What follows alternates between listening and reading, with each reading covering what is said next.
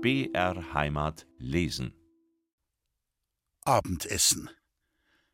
Zum Abendessen kochte meine Mama manchmal einen Grieß- oder Reisbrei, den sie mit Zimt und Zucker bestreute. Besonders gern mochte ich Mama selbstgemachten, dickflüssigen Rübersaft dazu. Die Milch für den Brei holte sie in einem Millibitscherl, einer Aluminiumkanne, in dem Milchgeschäft in der Alruna-Straße, wo es freitags auch manchmal Fisch zu kaufen gab. Die Milch wurde mit einem Hebel aus einer wuchtigen Aluminiummilchkanne gepumpt, die unter dem Ladentisch versteckt war. Die Milch war nicht pasteurisiert und musste deshalb abgekocht werden. Ich durfte immer die Milchhaut und den Rahm, der sich beim Kochen am Boden und am Rand des Topfes absetzte, mit dem Finger ausschlecken. Trotz des Abkochens wurde die Milch schnell sauer, vor allem bei Gewitter. Dann gerann sie und wurde als gestöckelte Milch zum Zwirl gegessen. Besonders gern mochte ich auch eine heiße Milch mit Honig, in die man eine Semmel einbrockte. Der Honig war ein goldbrauner Kunsthonig aus dem Konsum, den es dort als Würfel, eingewickelt wie eine Margarine gab. Er wurde über dem Feuer geschmolzen und in einem Einmachglas aufbewahrt. Aus dieser Zeit stammt auch der Ausspruch Sitzt da wie ein Backerl Kunsthonig. Sonst gab es zum Abendessen meist Brot, immer mit Margarine bestrichen, und darauf eine rote Mettwurst, einen Hering aus der Dose, mal mit, mal ohne Tomatensauce oder eine dünn geschnittene Blutwurst mit Speckwürfeln vom Konsum.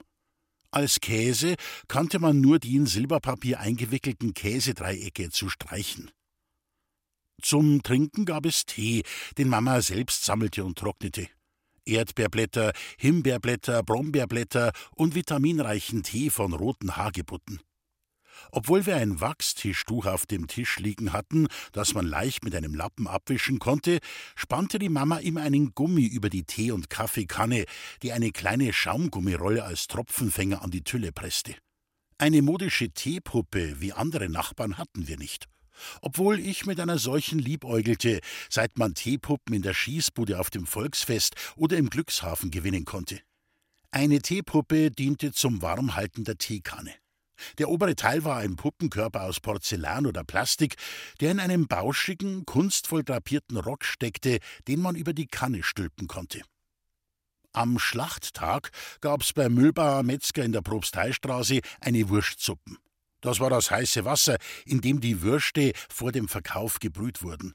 Wenn darin eine Leberwurst aufgeplatzt war, dann war die Wurstsuppe erst eine richtige Wurstsuppe und eine ganz besondere Delikatesse für manche Leute. Nicht jedoch für meine Mama. Trotz aller Bescheidenheit bei unseren Mahlzeiten konnte sie an einer Wurstsuppe keinen Gefallen finden.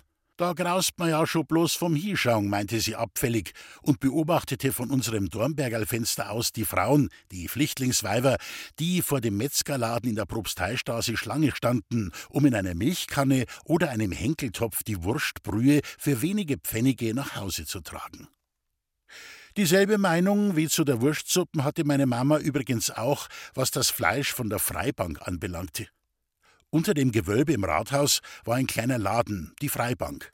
An ein, zwei Tagen in der Woche verkaufte dort ein Metzger Fleisch von notgeschlachteten Tieren zu sehr günstigen Preisen. Lieber esse Fleisch als ein solches, konstatierte die Mama und schüttelte sich dabei, um ihrem Ekel sichtbar Ausdruck zu verleihen. Sammeln. Die Blätter für den Tee sammelte Mama im Frühjahr, legte auf dem Holzstapel im Speicher ein Zeitungspapier aus und trocknete sie darauf. Sie füllte mit den getrockneten Blättern große Einmachgläser, die sie entsprechend ihres Inhalts beschriftete. Hagebutten wurden im Herbst gesammelt, in Altenstadt draußen. Mama setzte sich vor das sonnige Fenster zum Dornbergerl und schnippelte, während sie die Herbstsonne genoss, mit einem kleinen Küchenmesser die Enden der roten Früchte ab, halbierte sie und entfernte die flaumigen Kerne, die ich gerne als Juckpulver gegen die Mädchen einsetzte. Einen Teil des Fruchtfleischs verarbeitete sie mit Hilfe des gusseisernen Fleischwolfs zu Marmelade, einen anderen Teil setzte sie in einem mächtigen Glasballon mit Hefe und Wasser an, um daraus Wein zu brauen. Der Ballon stand wochenlang am Sonnenfenster und blubberte vor sich hin, bis sein süßer Inhalt in Limoflaschen abgefüllt werden konnte. Ich durfte das Ergebnis auch einmal probieren, aber nur daran nippen. Mama reichte den Bärenwein am Abend ihren Gästen, die zum Ratschen kamen. Auch unser Postbote wurde hin und wieder, wenn er einen Brief vorbeibrachte, mit einem Gläschen Beerenwein beglückt. Schlehen wuchsen in rauen Mengen auf dem Galgenberg, draußen in Altenstadt. Bevor sie verarbeitet werden konnten, mussten sie den ersten Frost erfahren haben. Aus ihnen machte Mama Likör und Wein. Die beste Medizin für den Winter, meinte sie. Die schwarzen Beeren schmeckten unverarbeitet so bitter, dass es einem den Mund zusammenzog und man ein Gesicht wie ein Indianerschrumpfkopf bekam. Im Mai, wenn der Holunder blühte, zupfte die Mama die weißen Blütenrispen vom Strauch oben am Ödenturm, wusch sie zu Hause, tauchte sie einzeln in einen Pfannenkuchenteig und backte sie dann in heißem Fett in einer gusseisernen schwarzen Bratpfanne aus. Diese Hollerkircheln bestreute sie vor dem Essen mit Zimt und Zucker. Ich liebte diese Frühjahrsdelikatesse über alles.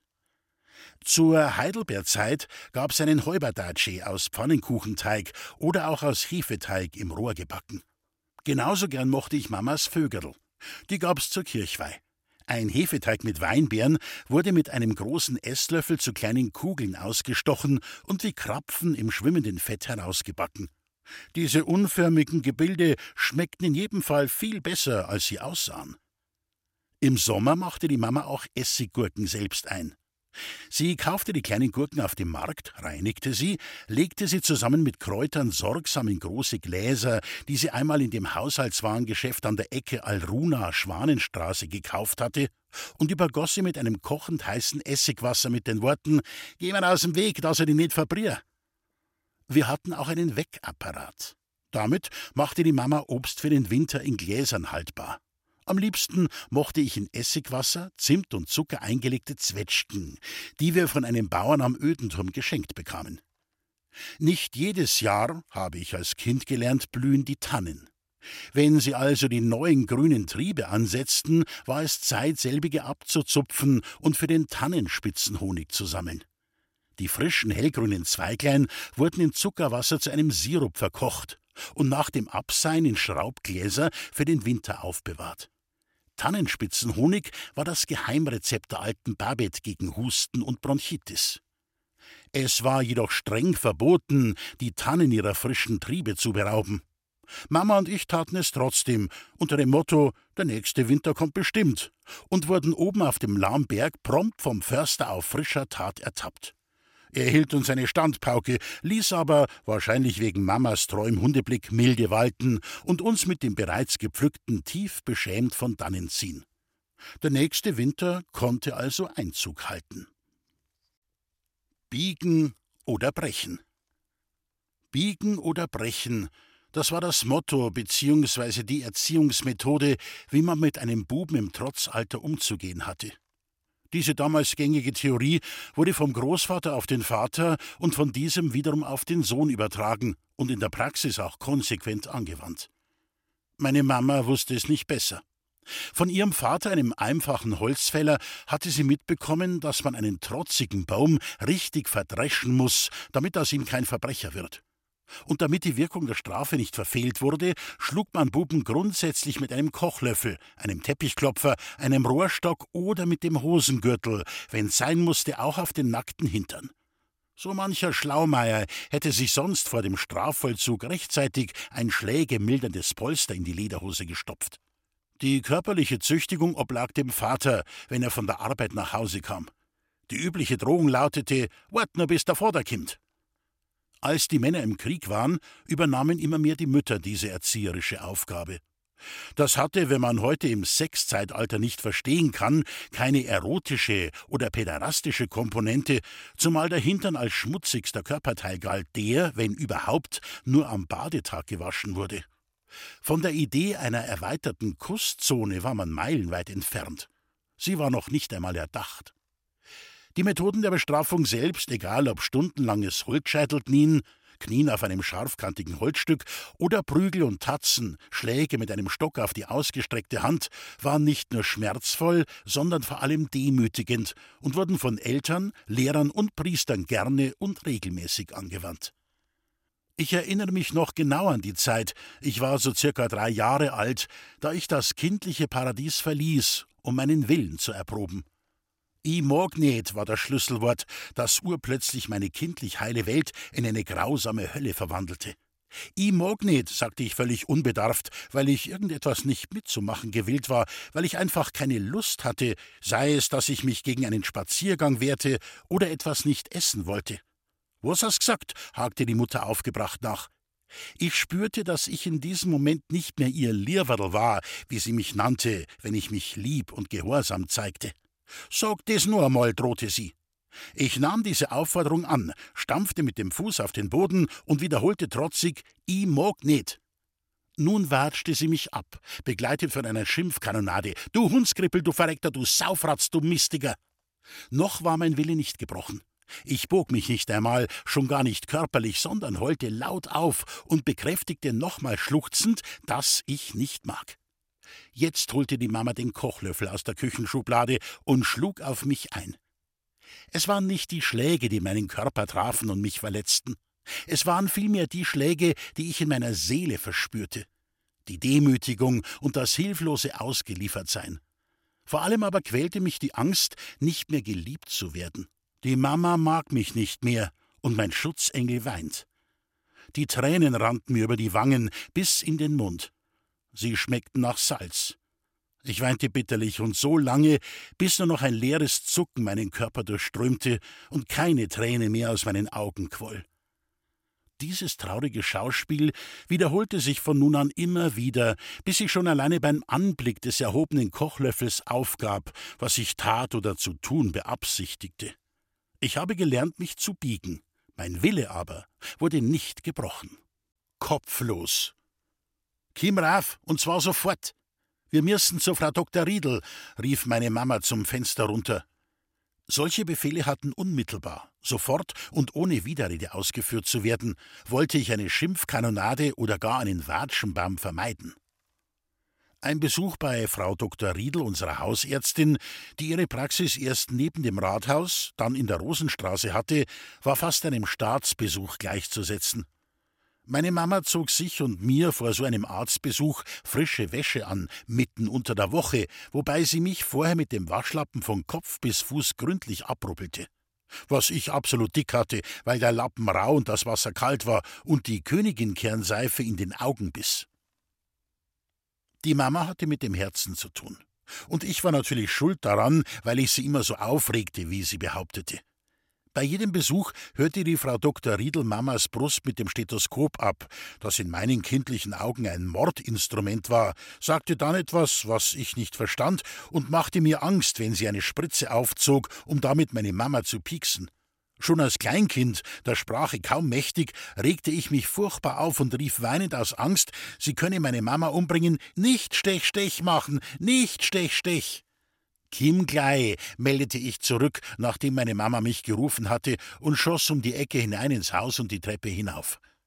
Ich weiß nicht, welcher Schalk mich diesmal ritt, dass ich gerade jetzt auf die Idee kam, meinen Kopf zwischen zwei Speichen des Stirnglanders noch vor dem ersten Absatz zum Rückgebäude stecken zu müssen. Es war ein leichtes, den Kopf hindurchzuschieben, ihn aus den Speichen aber zurückzuziehen, war mir unmöglich. Panik. Hilfe rufen? Einfach nur schreien oder lauthals weinen? Ich wusste nicht, was ich tun sollte. Ich stemmte mich mit beiden Armen und mit aller Kraft gegen die hölzernen Säulen. Sie gaben keinen Millimeter nach. Mein Kopf steckte fest. Ich kniete auf der Treppe wie ein Gauner auf dem Schandpfahl. Ich kann nicht beschreiben, was mich mehr plagte, die Gefangenschaft oder die potenzielle Strafe, die ich erwartete, weil ich nicht sofort nach Hause kam. Und welche Ausrede sollte ich diesmal benutzen, um meine missliche Lage zu erklären? Gerade hatte ich mich durchgerungen, einfach nur herzerbarmend zu weinen, da erschien meine Pflegemutter auch schon oben auf dem Balkon des Treppenhauses.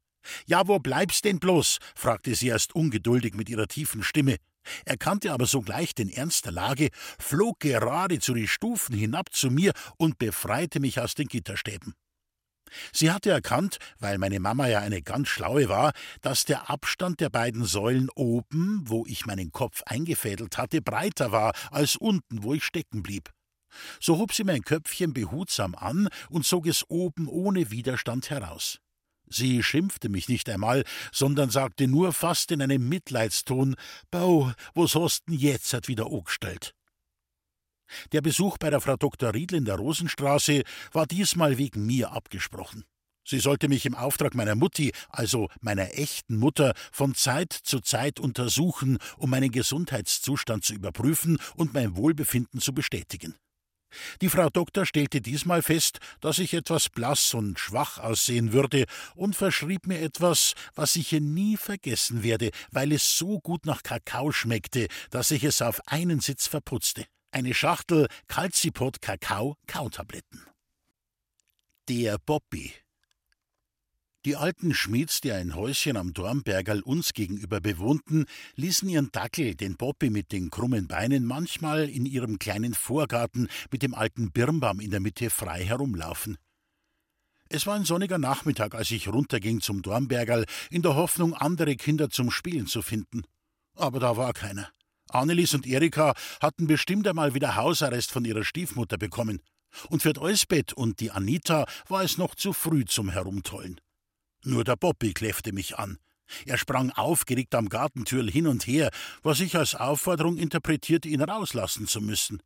Das aber hatte mir die Mama streng verboten. Lass den Bobby in Ruhe, der beißt. Und außerdem geht uns der nix o.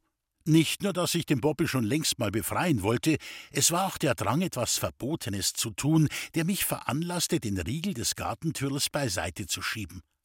Kaum war das Gatter auch nur einen winzigen Spalt breit offen, da zwängte sich der krummhaxige Dackel auch schon durch eben diesen und sauste auf die Propsteistraße hinaus und diese entlang bis zur Metzgerei Mühlbauer vor, da seine Ohren nur so flogen. Dass der Hund überfahren werden würde, musste ich nicht befürchten, denn durch die Propsteistraße fuhr nur ganz selten ein Auto. Ich verfiel dennoch in Panik, weil es mir unmöglich erschien, den Hund wieder einzufangen. Erstens, weil der Müllbauermetzger außerhalb des mir zugestandenen Reviers lag. Und zweitens, weil ich befürchten musste, dass der Bobby mich beißen würde und Hundebisse, wie Mama sagte, äußerst giftig sind. Und weiterhin, weil ich eine Schimpfkanonade der Schmieds befürchtete und den Kochlöffel meiner Mama. Ich dachte mir alle möglichen mehr oder weniger dummen Ausreden aus, mit denen ich den urplötzlichen Ausbruch des Bobby erklären wollte. Ich sei mit dem Rücken aus Versehen an das Gartentür gekommen und diese sei plötzlich von selbst aufgesprungen, verwarf ich wieder ebenso wie die Ausrede, Bobby sei vor Freude über den Zaun gesprungen, als er mich erblickte, was gar nicht funktioniert hätte, weil der Hund viel zu dick war. Bobby habe sich vor Schmerzen auf dem Boden gewunden, so dass ich mich ihm aus Mitleid habe nähern wollen, ja sogar müssen, schien mir auch nicht recht glaubwürdig. Da die alten Schmieds und ihre Enkelin Traudel anscheinend nicht zu Hause waren und außer mir niemand das Verschwinden des Bobby bemerkt hatte, nahm ich die Kurve und rannte, so schnell ich konnte, nach Hause. Die Frage meiner Mama, da hast schon wieder kommst, hast was angestellt, beantwortete ich mit, Chor Sau ist dort zum Spullen. Am Abend, als die Erwachsenen nach dem Gebetläuten noch beisammen saßen, erzählte die alte Frau Schmid, was ihr Bobby heute so angestellt hätte. Stellen Sie sich vor, unser Bobby hat unter unserem Gartenzahn zur Propsteistraßen aus ein Loch buddelt und is, was sag ich, durch das Loch auf die Straßen ausgelaufen, bis zum Müllbauermetzger vor. Der hat ihn auch mit einem Wurstzipfel gelockt und eingefangen und uns schön zurückgebracht. Wir haben gar nicht gemerkt, dass unser Bobby ausbrochen ist, weil wir gerade am Dachboden ums Kasperltheater für unser Traudel aufgebaut haben. Und diese Geschichte hat mir dann die Mama wieder erzählt, mit der Bemerkung, Du warst doch gestern unten am Dornbergerl. War da der Bobby noch im Garten? Ich weiß nicht, log ich mit hochrotem Kopf. Dass aber die Traudel nun ein Kasperltheater hatte, das war für mich die interessanteste und wichtigste Botschaft. Katzenwäsche. Katzen darf man nicht bohren, bekam ich bei einem der abendlichen Gespräche der Erwachsenen mit. Die fahren auf der Steh tot um, wusste einer zu ergänzen. Und obwohl ich alles glaubte, was die Erwachsenen sagten, hatte ich da mit meinen fünf Jahren berechtigte Zweifel an der Richtigkeit solch einer Behauptung. Warum sollte eine Katze tot umfallen, wenn sie gebadet wird? Ich überstand diese Prozedur ja auch jeden Samstagabend. Ich dachte viel darüber nach, vor allem wenn mir eine der Katzen der Steidelmari über den Weg lief. Geh in Konsum vor und bring uns ein halbes Speckwurst aufgeschnitten, trug mir die Mama auf. Es war ein herbstlicher Spätnachmittag mit einer sehr gelben Sonne draußen. Ich ging gern zum Konsum, weil ich da, auch wenn ich keine Sanella-Margarine kaufte, theoretisch eine Sanella-Figur hätte geschenkt bekommen können. Und von diesen elfenbeinfarbenen Tieren, Bäumen und Zäunen konnte ich gar nicht genug haben, um endlich einen Zoo aufstellen zu können. Ich trippelte also wohlgemut mit dem ausrangierten, halbrunden schwarzen Henkeltäschchen, das mir die Mama immer zum Einkaufen mitgab, zum Konsum vor, bekam nicht nur die aufgeschnittene Speckwurst vom Sonderangebot, in Wachspapier eingewickelt, sondern tatsächlich auch eine Sanella-Palme, weil die schwarzhaarige Verkäuferin mich einmal wieder so danschig fand. Gerade als ich unseren dunklen Hausflur der Propsteistraße 6 betrat, der selbst bei offener Tür schwarz wie die Nacht war, lief mir eine von Steidelmares Katzen über den Weg. Die stirbt bestimmt nicht, dachte ich mir, als ich sie sah und mir die Geschichte mit dem Wasser und den Katzen einfiel. Obwohl ich eigentlich ein sehr zart beseitetes Büblein war, ritt mich der Schalk. Ich lockte die Katze mit einem Mietz, Mietz, Mietz an, hob sie auf, was sie sogar sehr gerne annahm, und trug sie nebst Einkaufstäschchen, das, warum auch immer, nur an einem Henkel an meinem linken Arm hing, um die Ecke zum Ausguss. Die Katze war aber nicht blöd. Als ich den Wasserhahn öffnen wollte, um das Experiment Katzenbad zu starten, sprang sie panikartig von meinem Arm kam mit ihren Hinterpfoten so an mein Täschchen, dass die Wurst, ein schwerer Klumpen, sich aus der Tasche löste und in den total versauten Ausguss fiel. Das Experiment Katzenwäsche wurde an dieser Stelle jäh abgebrochen. Ich bekam Panik.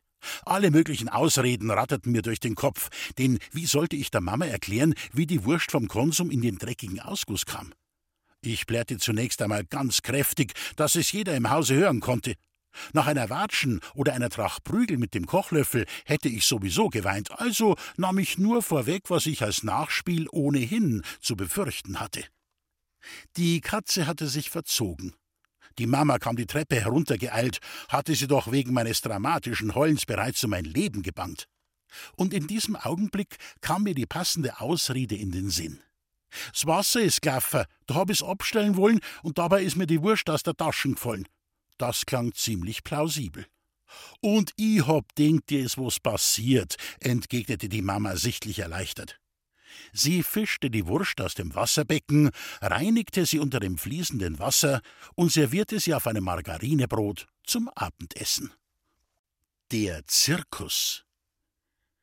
Der erste Zirkus in Kam, an den ich mich erinnern kann, kam in keiner Weise an die großen Zirkusgalas von Busch und Barum, die später auf der Volksfestwiese gastierten, heran. Er war an diesen gemessen eher armselig. Der kleine Zirkus, an dessen Name ich mich nicht mehr erinnere, beherrschte dennoch mit Zelt und Wagen den ganzen Platz auf der Stadelohe, gleich rechts nach der Brücke, die über den Regen führt. Ich glaube, es war im Sommer 1949. Onkel Otto, der jüngere Sohn meiner Pflegemutter, ging mit mir in den Zirkus. Ich war richtig stolz, denn den Onkel Otto mochte ich sehr. Er war immer lieb zu mir, baute mit mir aus Bauklötzchen einen Turm und brachte, wenn er ein wenig Geld übrig hatte, ein Karamellbonbon oder einen Minzenschusser für mich mit. Onkel Otto war wie sein Bruder Hans arbeitslos und musste jeden Monat einmal in einer Baracke neben dem Friedhof sein Stempelgeld abholen. Einen Zirkus zu besuchen war ein kleiner Luxus für uns. Es war eine Nachmittagsvorstellung für Kinder. Ich wusste zwar nicht, was ein Zirkus ist und was mich da erwartete, war aber dennoch sehr aufgeregt. Onkel Otto hatte mir nämlich schon vorher verraten, dass es da Männer in bunten Kleidern gäbe, die das Publikum zum Lachen brächten, und Tiere, die Kunststücke aufführten. Ein Pferd mit einem Buckel und ganz langen Beinen sei zu sehen, so erklärte er mir das Kamel. Das blau gestreifte Zelt, oder war es rot gestreift, war trotz der vier Masten, die es trugen, bestimmt nicht sehr groß, für mich aber gewaltig. Ich trat gleichsam in eine magische Märchenwelt ein, die mich faszinierte und verzauberte. Da gab es bunte Lichterketten, deren Glühbirnen sogar am helllichten Tage brannten. Bei uns zu Hause wurde das Licht nur am Abend eingeschaltet, für kurze Zeit nur. Und es spielte eine Musikkapelle, die alle Bewegungen der Tiere und Menschen mit lustigen Tönen und Geräuschen begleitete. Um die mit einer roten Bande umlegte runde Arena reihten sich nach oben hin Sitzbänke, die ebenfalls rot gestrichen waren und unter denen man hinab bis zur Wiese sehen konnte. Wir saßen ziemlich weit oben auf den billigen Plätzen. Unsere Sitzbank hatte nicht einmal eine Rückenlehne. Ich erinnere mich an einen Esel, der einen Tiroler Hut aufhatte, auf Kommando den Kopf schüttelte und die Zähne zeigte, als würde er lachen. Auch das von Onkel Otto angekündigte buckelige Pferd wurde um die Arena geführt. Besonders gefiel mir eine Frau, die ihren Körper total verbiegen konnte. Sie trug eine blaue Jacke, die über und über mit Pailletten besetzt war und im Licht des einzigen Scheinwerfers funkelte und glitzerte. Am schönsten aber war für mich der Clown, den Onkel Otto den dummen August nannte. Der dumme August hatte eine grün gepunktete, weite Pluderhose an und ein weites, weißes Hemd. Sein Gesicht war ganz weiß angestrichen, und er hatte ganz große rote Lippen und auch eine knollige rote Nase, auf der ein Pickel leuchtete. Das ist ein elektrisches Birnderl, erklärte der Onkel Otto. Der dumme August hatte riesige Schuhe an, mit denen er durch die Arena stapfte und umständlich einen kleinen Tisch vor sich hertrug. Dabei stolperte er immer wieder über seine eigenen Füße, und ich wollte von Onkel Otto wissen, ob er sich auch nicht weh dabei tut, der dumme August. In der Arena legte der Clown den Tisch so auf den Boden, dass die Tischplatte nach vorne zum Publikum und die Tischbeine nach hinten zu den Musikern zeigte. Dann tat er so, als würde er in einen tiefen Keller hinabsteigen. Ein Musiker begleitete ihn dabei mit einer Abwärtstonleiter auf einem Xylophon. Er verschwand total hinter der Tischplatte und war nicht mehr zu sehen. Das alleine fanden wir alle schon sehr lustig. Das Beste aber war, dass der August wieder die unsichtbare Kellertreppe heraufkam, diesmal von einer Aufwärtstonleiter begleitet und eine Flasche Wein mitbrachte, aus der er einen kräftigen Schluck nahm. Wir Kinder quietschten vor Vergnügen, so lustig fanden wir das, und auch die Erwachsenen spendeten kräftig Beifall. Ich hatte beobachtet, dass, wenn den Zuschauern etwas gefiel, sie in die Hände klatschten. Das tat ich nun auch mit großem Vergnügen, vor allem beim Auftritt des dummen August. All das, was hier von Artisten und Tieren präsentiert wurde, war für uns, die wir in einer Welt ohne Fernseher aufwuchsen und lebten, kein Theater kannten und noch nicht einmal ein Radio hatten, sensationell. Das galt ganz besonders für die großen Zirkusvorstellungen, die später auf der Kamer Volksfestwiese gegeben wurden. Wenn der Zirkus Busch oder der Zirkus Barum in Kam gastierte, dann war das für die ganze Stadt so, als würde man heute eine Show in Las Vegas erleben. Der Zirkus Busch zeigte am Schluss der Vorstellung sogar Wasserspiele in der Arena. Dazu wurde diese in einer kurzen Pause mit wasserdichten Planen ausgelegt. In der Mitte waren künstliche Felsen drapiert, aus denen von bunten Scheinwerfern erleuchtete Wasserfontänen spritzten. Es war eine wundersame, bunte Wunderwelt. Einmal, kann ich mich erinnern, zog ein großer Zirkus mit Elefanten und Pferden, mit bunt gekleideten Männern und Frauen vom Kamer Bahnhof durch die Ludwigstraße zum Volksfestplatz, wo das Zelt schon aufgebaut war. Die Straße war von beiden Seiten von Zuschauern gesäumt, die staunend den Zug der Zirkusleute und Tiere verfolgten. Meine Mama, die mit mir beim Stadtpark stand und den Artisten zuwinkte, erzählte mir die Geschichte von dem Elefanten, der von einem Schneider, als er an dessen Fenster vorbeiwankte, mit einer Nähnadel in den Rüssel gestochen wurde. Nur so aus Spaß. Als der Zirkus das nächste Mal in die Stadt kam und der Elefant wieder das Fenster des Schneiders passierte, habe das Tier den Schneider erkannt und mit seinem Rüssel fast erschlagen. Mama wollte mir damit erklären, dass ein Elefant ein ganz kluges Tier sei und ein sehr gutes Gedächtnis habe. Mama hatte schon früher Elefanten gesehen, im Tierpark in München, als sie dort noch als Krankenschwester arbeitete. Nach meinem ersten Zirkuserlebnis wollte ich zu Hause gleich ausprobieren, was ich bei der schönen Gummifrau mit dem blauen Paillettenkleid gesehen hatte. Ich schaffte es tatsächlich, mit Onkel Ottos Hilfe meine Beine hinter dem Kopf über Kreuz zu verschränken. Da ich in dieser Haltung aussah wie ein Ball, benutzten mich Onkel Hans und Onkel Otto auch als solchen und warfen mich von einem zum anderen, hin und her. Diese Idee hatte natürlich wieder der schlimme Onkel Hans. Ich schrie vor Angst, fallen gelassen zu werden. Als meine Mama durch mein Schreien aufgeschreckt endlich zur Tür reinkam, schimpfte sie die beiden ganz fürchterlich. Ja, Satz nasch, wenn dem Baum was passiert, hört sofort auf mit dem Schmarrn, Deppenbläde. Fällt euch nix Gescheiters ein? Die Clownnummer mit dem Tisch hätte ich auch am liebsten nachgemacht, aber ich durfte unseren Tisch mit dem Wachstischtuch drauf auf keinen Fall umlegen. Da war die Mama strikt dagegen. Abgesehen davon wäre er auch viel zu groß für mich gewesen. Onkel Otto hatte in mir die Liebe zum Zirkus geweckt, und ich freute mich immer, wenn wieder einmal ein Zirkus in Kam gastierte. Für mich stand fest, dass ich einmal, wenn ich groß bin, zum Zirkus gehe und Clown werde.